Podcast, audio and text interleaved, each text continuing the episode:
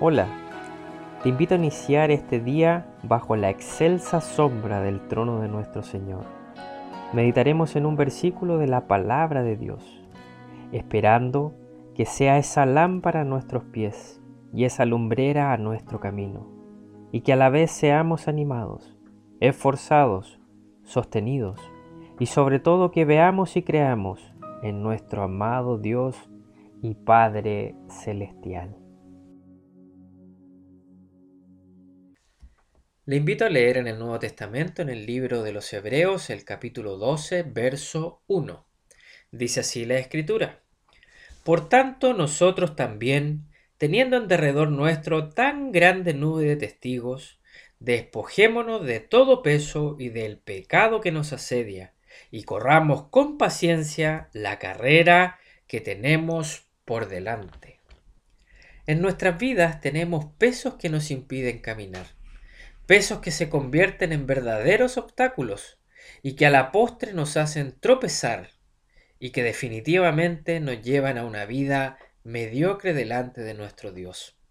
El desaliento, el corazón melancólico, el hábito de dudar, de impacientarnos, de preguntarnos si Dios nos ha desamparado. La verdad que son solo pesos impuestos por nosotros mismos y que nos llevan lejos de nuestro Dios. El autor sagrado nos instruye diciendo, despojémonos de todo peso.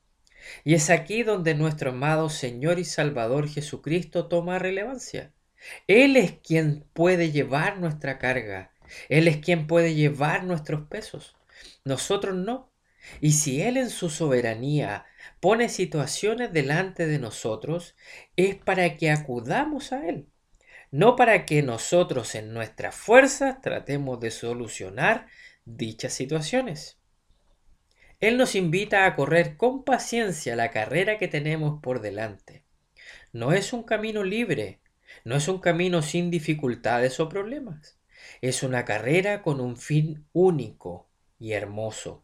Es estar con Él, verle cara a cara, pero antes de ello debemos correr con paciencia dicha carrera, siendo moldeados y formados en perfección para Él. Alegrémonos entonces de estar corriendo junto a Él esta carrera, pues solo imagina cuál sería nuestra condición sin Él o fuera de Él. Pero en su gran misericordia Él nos salvó, y por su gran amor hoy disfrutamos de su persona y podemos correr con paciencia la carrera que tenemos por delante, no estando solos, sino que puestos nuestros ojos en Jesús, el autor y consumador de nuestra fe. Termino citando el libro de Hebreos capítulo 12, ahora el verso 2, dice así la escritura. Puestos los ojos en Jesús, el autor y consumador de la fe, el cual por el gozo puesto delante de él sufrió la cruz, menospreciando el oprobio, y se sentó a la diestra del trono de Dios. Que el Señor bendiga su palabra.